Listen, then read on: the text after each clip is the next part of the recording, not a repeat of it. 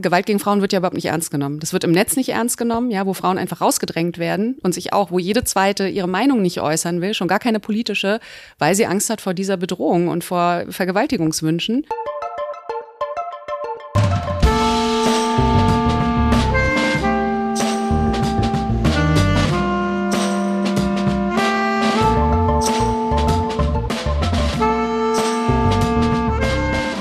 Herzlich willkommen zu Jacobin Talks. Hallo Susanne.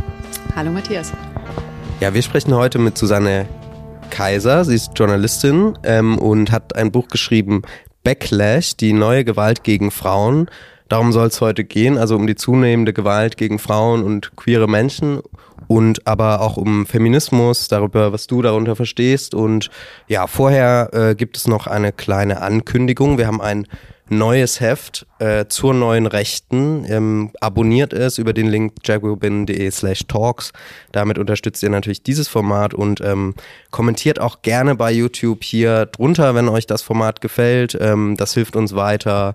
So bauen wir mehr Reichweite auf.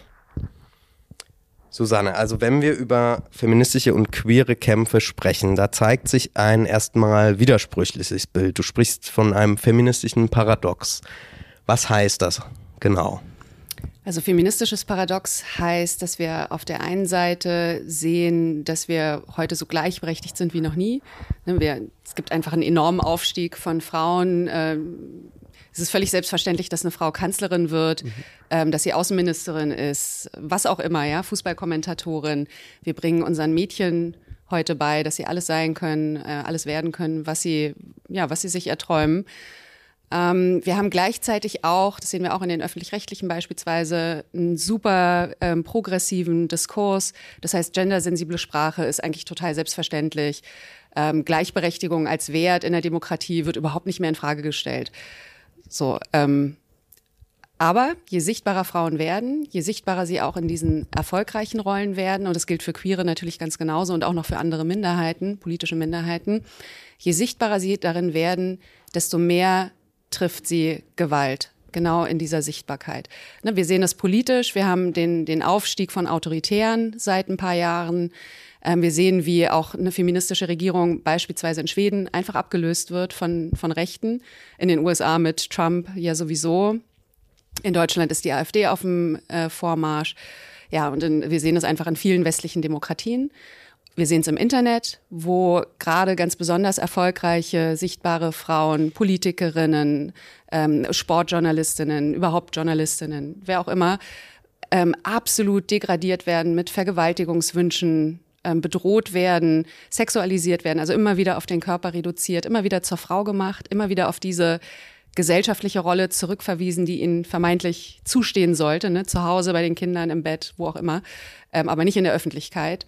Und wir sehen es tatsächlich eben auch ähm, bei Frauen zu Hause. Also das sehen wir genau genommen nicht so, aber wir sehen es an den Statistiken, wo häusliche Gewalt zunimmt. Und da eben ganz besonders auch gegen Akademikerinnen. Das heißt, wenn eine Frau mit ihrem Partner auf Augenhöhe ist, wenn sie gleichberechtigt ist oder vielleicht sogar erfolgreicher als er, scheinen Männer das schwer, also fühlen sich gekränkt und scheinen es schwer verkraften zu können und reagieren mit Gewalt. Das heißt, häusliche Gewalt nimmt zu. Lass uns diese verschiedenen Sphären, in denen wir sozusagen diese Gewalt äh, erleben können, in der sie auftritt gegen Frauen, lass uns die gleich später nochmal auch genauer angucken. Jetzt schreibst du in deinem Buch, ähm, dass die Gewalt im Allgemeinen in unseren Gesellschaften abnimmt, aber die gegen Frauen nimmt zu. Wie kannst du dir das erklären? Mhm. Ja, mit, also da gibt's ganz, ganz unterschiedliche Erklärungsansätze natürlich für. Also ich eben schon gesagt habe, ähm, dass Frauen eben erfolgreicher werden, gleichberechtigter werden, wir aber in der Internet, also in der Internet-Ära leben. Das heißt, ähm, jeder kann sich jederzeit äußern, Reichweiten erzeugen.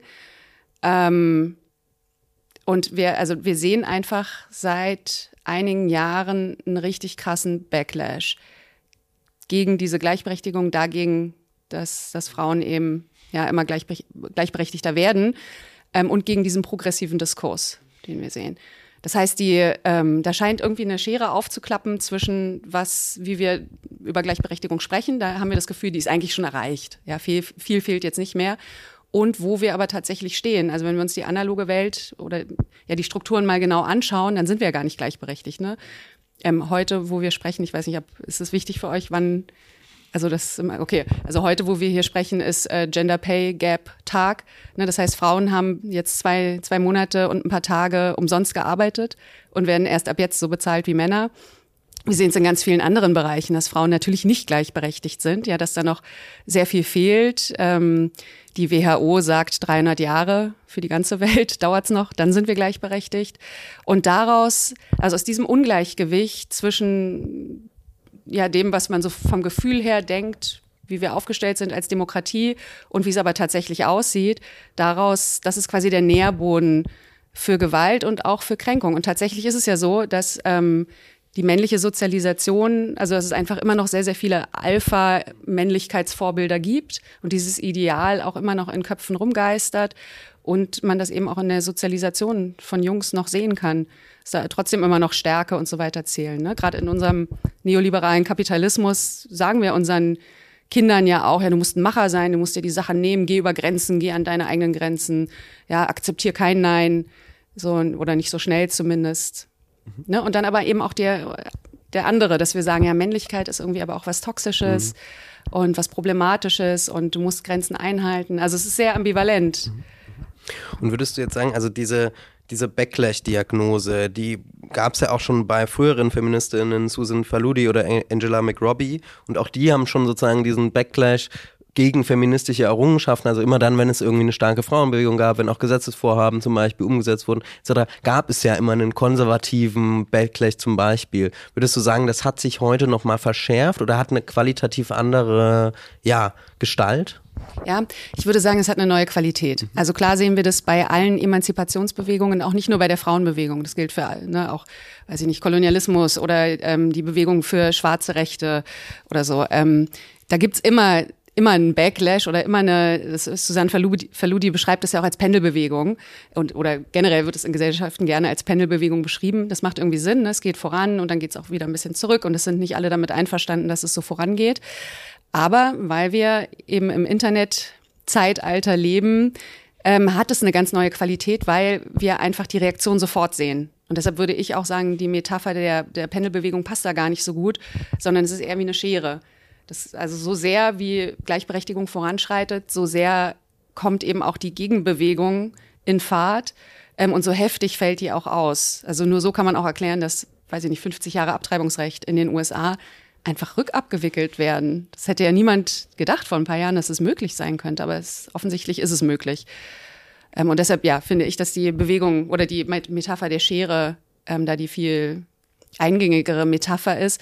Und das Internet hat auch noch andere Möglichkeiten, gerade was, was Gewalt angeht, natürlich hervorgebracht. Also ja, aber das, vielleicht führt es jetzt auch zu weit. Ne? Lass uns auf ja. diesen, das Internet auf jeden Fall auch noch mal ansprechen, was mich vorher interessieren würde. Also Du fängst damit an, ähm, im Buch vom Backlash im Schlafzimmer zu sprechen. Also das heißt, da geht es um sowas wie häusliche Gewalt und vielleicht können wir darüber mal ein bisschen sprechen. Du bringst da zum Beispiel ein Fallbeispiel von Paul und Johanna, sind sie, glaube ich, fiktionalisiert heißen sie. Und ähm, vielleicht kannst du darüber mal erzählen, ähm, was da passiert ist und ja, wer diese Leute eigentlich sind. Ja, äh, also ähm, Johanna und Paul, genau, fiktive Namen, ähm, ist ein besonders interessantes Paar, weil Paul äh, ziemlich feministisch ist und auch ähm, Vogue ähm, ganz selbstverständlich auch Frauen in seinem wissenschaftlichen, beruflichen Umfeld fördert. Das sind also ähm, das ist also eine, eine, eine hohe akademische Schicht, von der wir hier sprechen.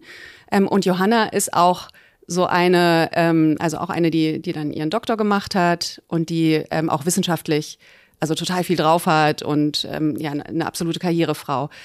Und doch ist es so, dass mit der Zeit Johanna gemerkt hat, dass Paul ähm, ja offensichtlich doch ein sehr, also gerade was sie angeht, ein ganz anderes Bild eigentlich hat von Frauen. Und ähm, und dann hat, also ist so die, also in der, in der Retrospektive, ne, wir haben ja gesprochen, als es, als die zehn Jahre Ehe schon vorbei waren, ähm, dass er halt, dass es irgendwie schleichend angefangen hat, dass er sie demütigt, dass er sie herabwürdigt, dass er ihr Selbstwertgefühl untergräbt, ähm, anfängt auch ja, sie, sie ihr manchmal Angst zu machen, ähm, sie zu beleidigen, zu beschimpfen, ähm, zu kontrollieren, sehr, sehr engmaschig zu kontrollieren.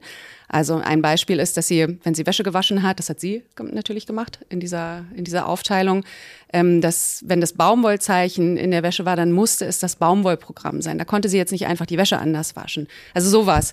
Ähm, was erstmal harmlos klingt, sind aber tatsächlich lauter kleine Schritte, der erstmal psychischen Gewalt, der Kontrolle ähm, hin zu noch anderen Formen ne, und der Manipulation. Und er hat sie einfach so lange immer weiter manipuliert, ihr auch beruflich gesagt, dass das schlecht ist, was sie macht. Die waren dann zusammen in den USA, dass sie, ähm, dass niemand, dass sie kein Englisch kann, dass niemand ihre Aufsätze lesen will, dass ihre Themen langweilig sind. Das interessiert niemanden. Sie soll das eigentlich lieber lassen mit der wissenschaftlichen Karriere. Ähm, und das das ging dann immer weiter, bis er auch extrem eifersüchtig war, sie alles genauso gemacht hat, wie er wollte. Sie ähm, beispielsweise auch Kleider getragen hat, das hätte sie vorher nie. Der hat sie richtig gedresst, also angezogen, in Posen gesetzt, ähm, mit ihr so Fotos, also wirklich so, so Fotoshootings gemacht, wo sie so das ja, Trophy Wife irgendwie war und alles verkörpert hat, was er wollte von seiner Frau, was sie aber gar nicht war eigentlich.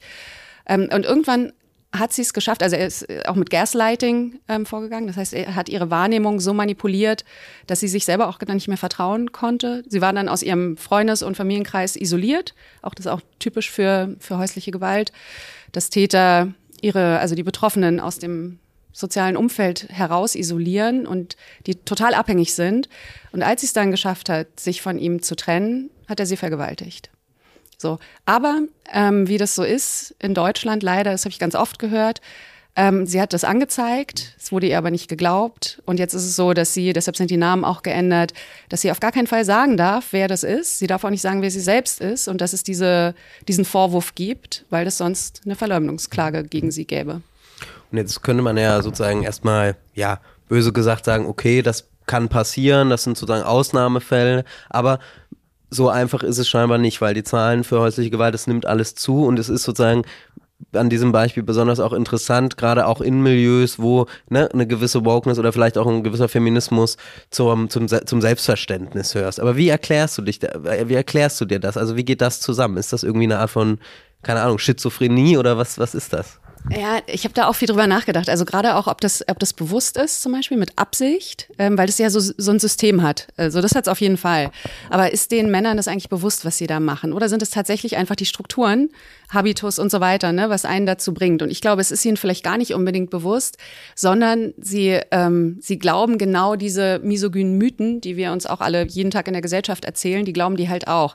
Also dass eben doch die Frau dann schuld ist an, ne, und die, auch wenn sie auch so provoziert und keine Ahnung, ständig bricht sie einen Streit vom Zaun oder ne, man kann ja einfach alles umdrehen. Und diese Täter-Opfer-Umkehr, die wir eben auch bei Behörden beispielsweise sehen, die wir, die wir, die uns unser, weiß ich nicht, Fernsehen, Internet und so jeden Tag vorlebt.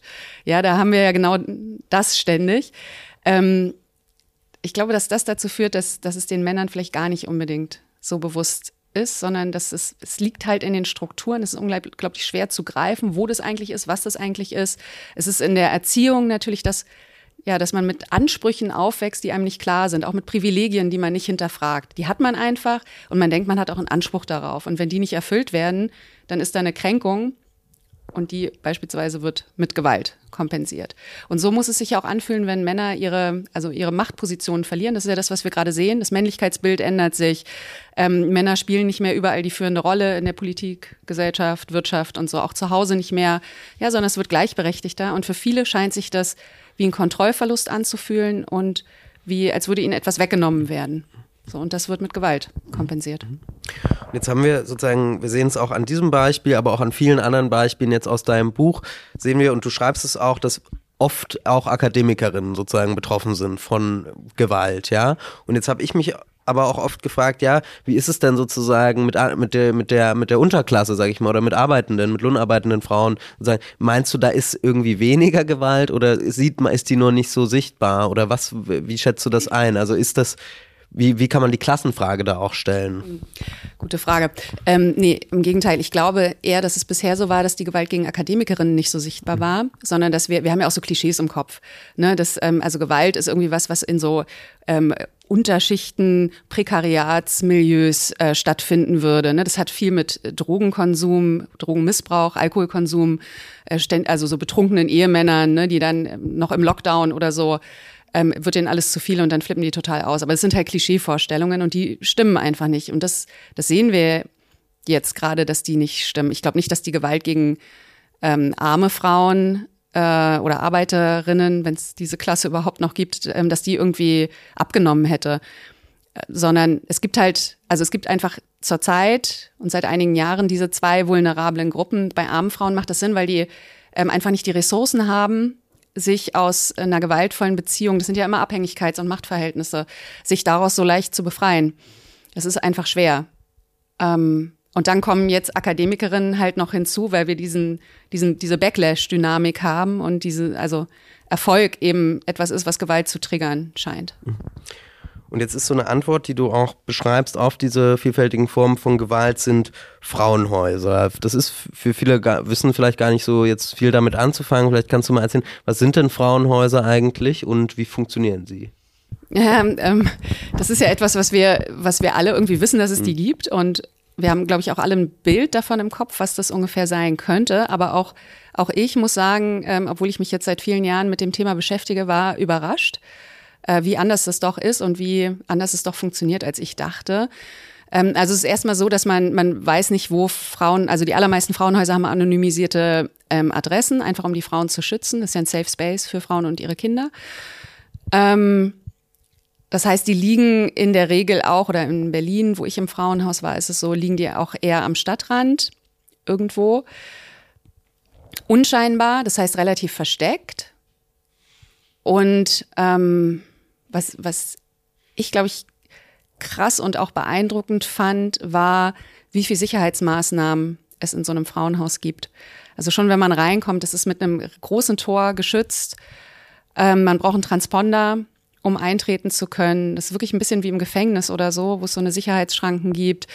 Ähm, und dann hing da ein Zettel ähm, im, im Foyer und der hing auch noch an anderen Stellen, wo wirklich so Schritt für Schritt Sicherheitsmaßnahmen, wenn mal ein gewalttätiger Partner, Ex-Partner auftaucht, wie dann zu verfahren ist. Und das war, hat sich für mich gelesen wie bei einem Raketenangriff oder so, was dann für Sicherheitsmaßnahmen eingeleitet werden müssen. Und das ist, das ist das perfide daran, dass man eigentlich in einem Safe Space ist. Man ist aber als Frau mit den Kindern komplett aus der Gesellschaft raus. Also du hast gar keine Möglichkeit mehr zu partizipieren. Du bist auch mit ganz anderen Sachen beschäftigt in der Zeit. Ähm, und du bist, du bist einfach raus an einem versteckten Ort, der safe sein sollte, hast aber die ganze Zeit im Kopf schon allein durch diese Sicherheitsinfrastruktur, dass du überhaupt nicht sicher bist, dass du dich vielleicht auch nie wieder in deinem Leben sicher fühlen kannst.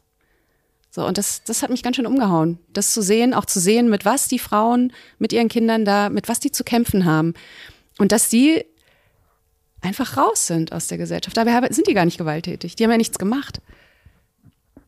Also das ist ein Problem, dass man sozusagen die, diese, ja, sollen eigentlich Schutzorte sein, ja, es soll sozusagen irgendwie einen Rückzugsraum bieten für Frauen, die akut von Gewalt betroffen sind. Da soll eigentlich ein Hilfeangebot geschaffen werden, auch staatlich und sonst wie sozusagen. Aber gleichzeitig gibt es diesen paradoxen Effekt, sie sind wie, gleichzeitig äh, kickt es sie so raus aus der Gesellschaft sozusagen, ne? Und man, man fühlt sich ja wie in einem, wie du es beschreibst, in einem Gefängnis sozusagen, ne? Aber willst du nicht trotzdem sagen, auch trotz dieses Gefühl, ist das sozusagen eine ganz wichtige ja, öffentliche Struktur auch, die man braucht oder die sozusagen, also wenn wir auch darüber sprechen, was können wir denn politisch machen, wie können wir denn Frauen helfen, die sozusagen von Gewalt akut betroffen sind, ist das dann nicht auch ein Ansatz?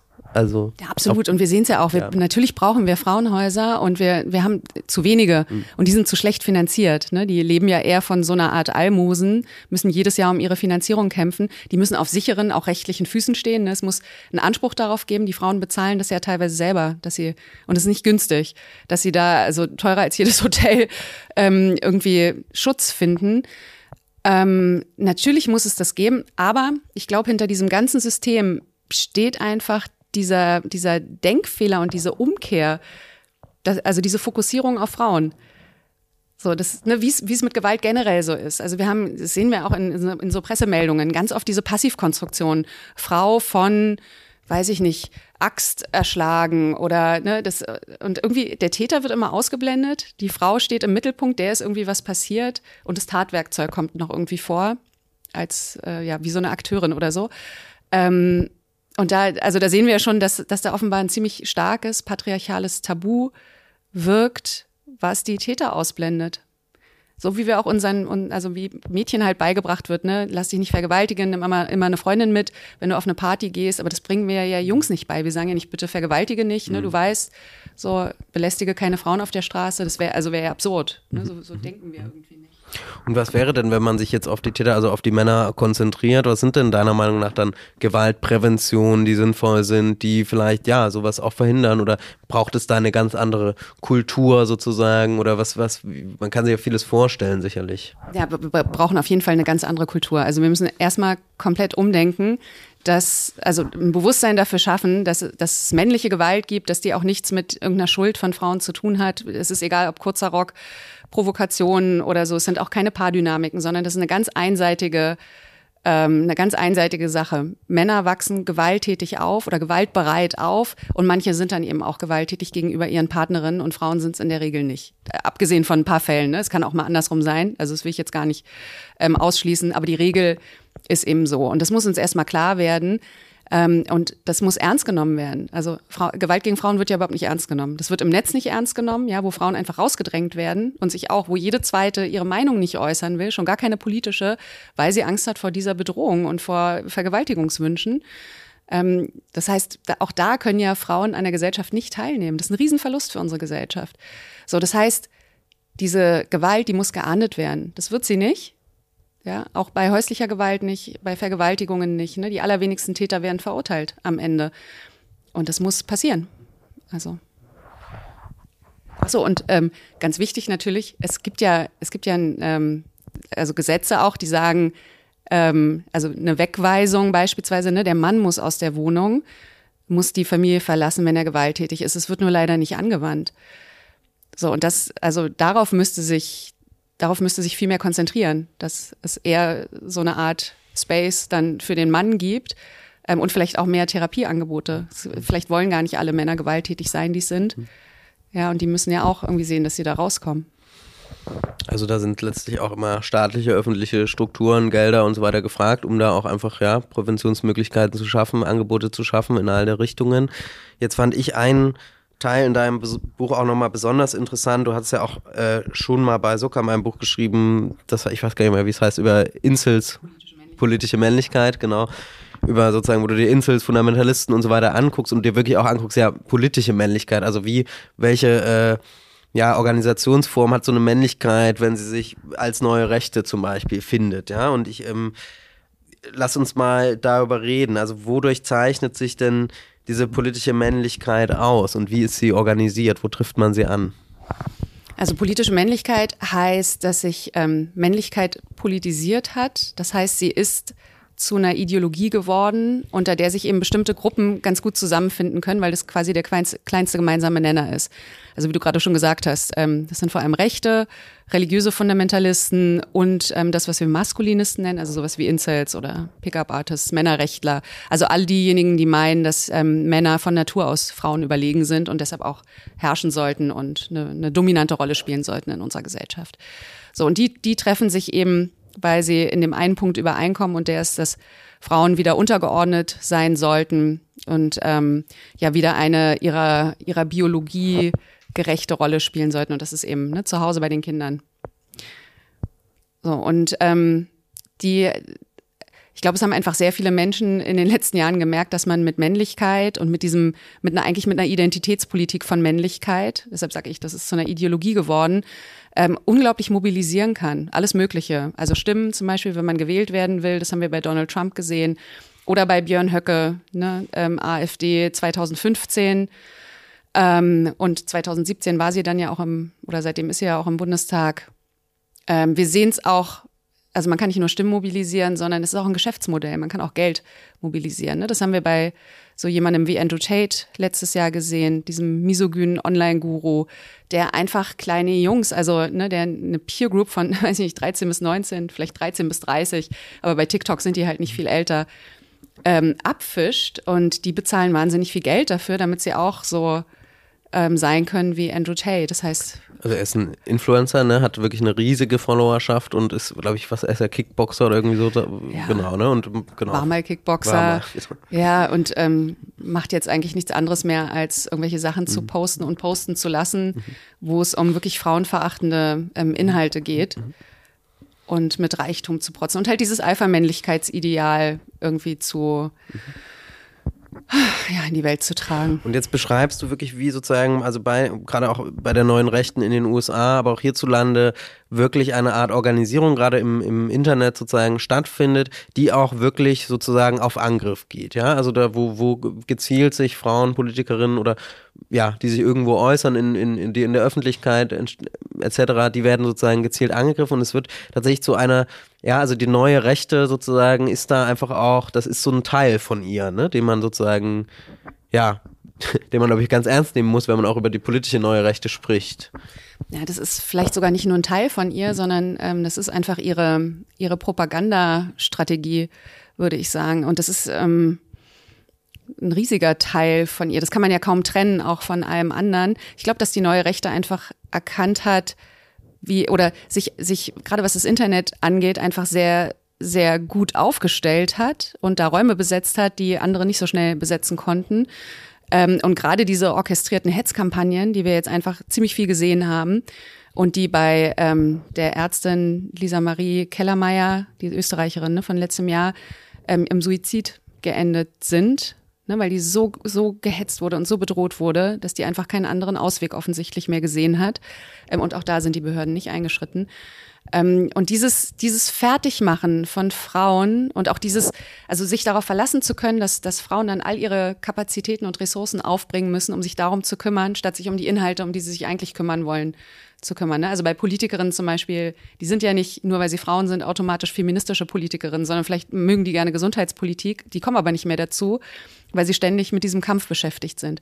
So, und das ähm, dass man, dass man Leute so rausdrängen kann und einen Diskurs vorantreiben kann, vor sich hertreiben kann. Das hat die neue Rechte einfach erkannt und seitdem macht sie das so. Und da springen ja leider, also es fängt ja oft an mit so einer orchestrierten Hetzkampagne ähm, oder mit irgendwelchen Bots, ne, die, ähm, die bestimmte, also sowas gender, gendergerechte Sprache oder so dann als Gender waren, schon gleich bei, bei Twitter in die Trends bringen. Und dann springen eben aus der breiten Mitte der Gesellschaft äh, Menschen mit auf und machen auch noch mit. So, und dadurch entsteht einfach diese krasse Dynamik. Und äh, das ist sozusagen also ein Riesenproblem, was wir an dieser Stelle haben, ist äh, einfach die ja, Strafverfolgung im Internet, sozusagen auch die Ausbildung von Beamten und so weiter. Also wie, welche Potenziale siehst du da? Was kann man da denn machen? Wie kann man da anders sozusagen ja, also nicht jetzt eine Law and Order Politik im Internet fahren, aber einfach sozusagen wirklich Gewalt zumindest, ja, aufspüren und auch bestrafen. Ja? Äh, das Problem ist ja, dass die Potenziale nach oben hin total offen mhm. sind und nach unten hin irgendwie auch, ähm, weil Behörden im Netz einfach abwesend sind. Mhm. Also die sind einfach nicht präsent. Und ähm, dadurch wird Gewalt gegen Frauen und auch gegen andere ja total normalisiert. Wir sehen das jeden Tag. Ähm, und ja nicht nur, nicht nur in, in so knallharten politischen Kontexten oder so und irgendwelchen Kommentarspalten, sondern wir sehen es ja auch, wenn wir uns zum Beispiel Pornografie anschauen. Die ist, die flutet das Netz. Ja, Kinder kommen unfreiwillig schon in ganz frühem Alter damit in Kontakt. Es ist nie einvernehmlicher Sex, der da gezeigt wird. Es ist immer degradierend für Frauen. Ähm, es hat immer diese total krassen Machtverhältnisse. Es sind teilweise Straftaten, die gezeigt werden. Also Pornhub zum Beispiel, ne? die zehntgrößte Seite, die es auf der Welt gibt. Ähm, da ist, ist ein riesiger Prozentteil davon sind einfach Straftaten. Es sind Vergewaltigungen, die hochgeladen werden. Es ist Kinderpornografie. Und auch da wird ja gar nichts gegen unternommen. Also auf keiner dieser Ebenen gibt es Behörden, die irgendwas verfolgen. Und wenn man sich anschaut, was für ein Kampf Renate Künast ähm, gekämpft hat, worum es da eigentlich ging, ne? Also die hat ja Beleidigungen, die von Facebook irgendwie kamen, sowas wie Drecksfotze oder so, ähm, in mehreren Instanzen durchs Gericht hindurch musste sie dafür kämpfen, dass Und irgendwie dachte man da lange Zeit ja, dass die Täter verurteilt werden oder dass sowas nicht sein darf.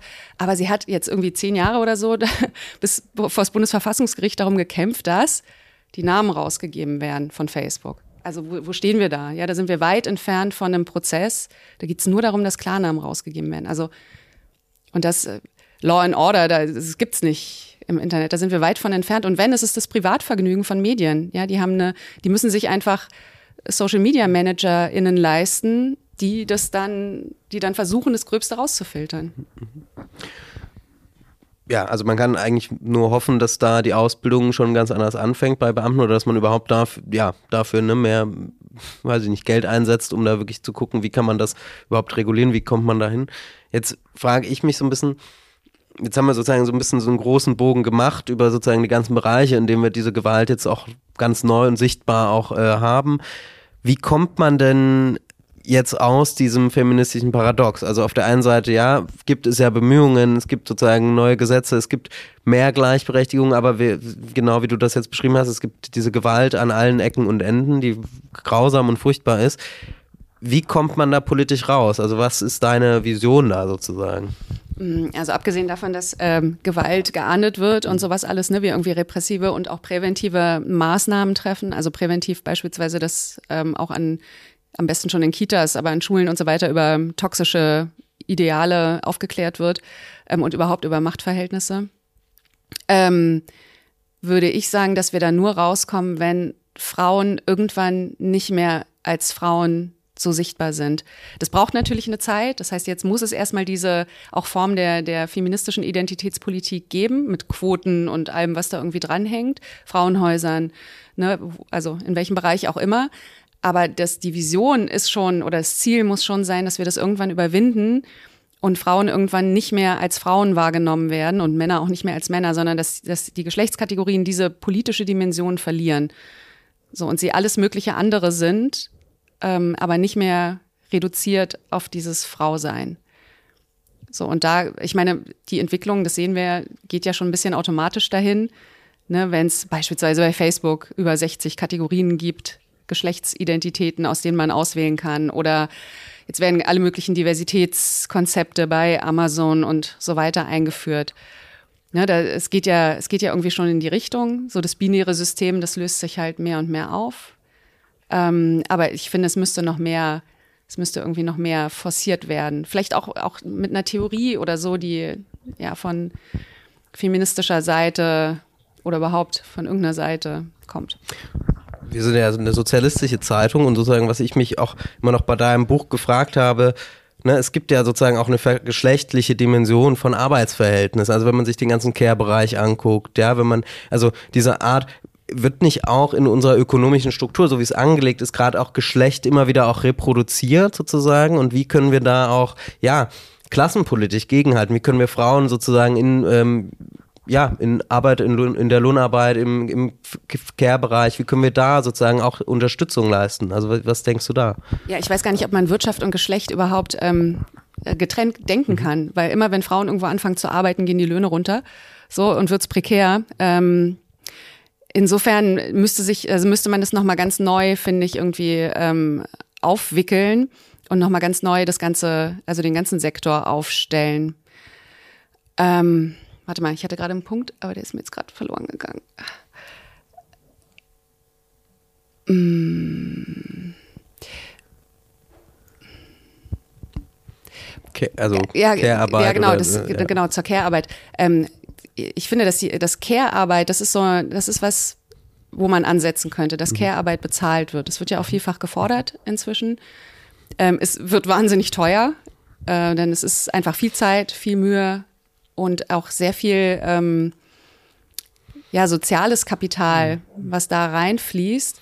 Das wäre was, dass man sich mhm. überlegt, wie, wie teilt man das nochmal neu auf. Das heißt ja gar nicht, dass Frauen dann die Care-Arbeit in bezahlt machen müssen, sondern vielleicht wird es dann auch für Männer attraktiver. Ne? Ähm, oder es, vielleicht kommen wir echt weg von diesen Kategorien. Mhm. Und Menschen kümmern sich einfach um ihren Nachwuchs und werden dafür bezahlt, weil wir den ja alle brauchen. Also, also auch ökonomisch, aber vielleicht kommen wir auch davon weg, dass wir immer alles nur ökonomisieren und ökonomisch denken. Schauen wir mal. Ja, ich danke dir auf jeden mal. Fall für das Gespräch. Ja, danke dir für die Fragen. Gerne.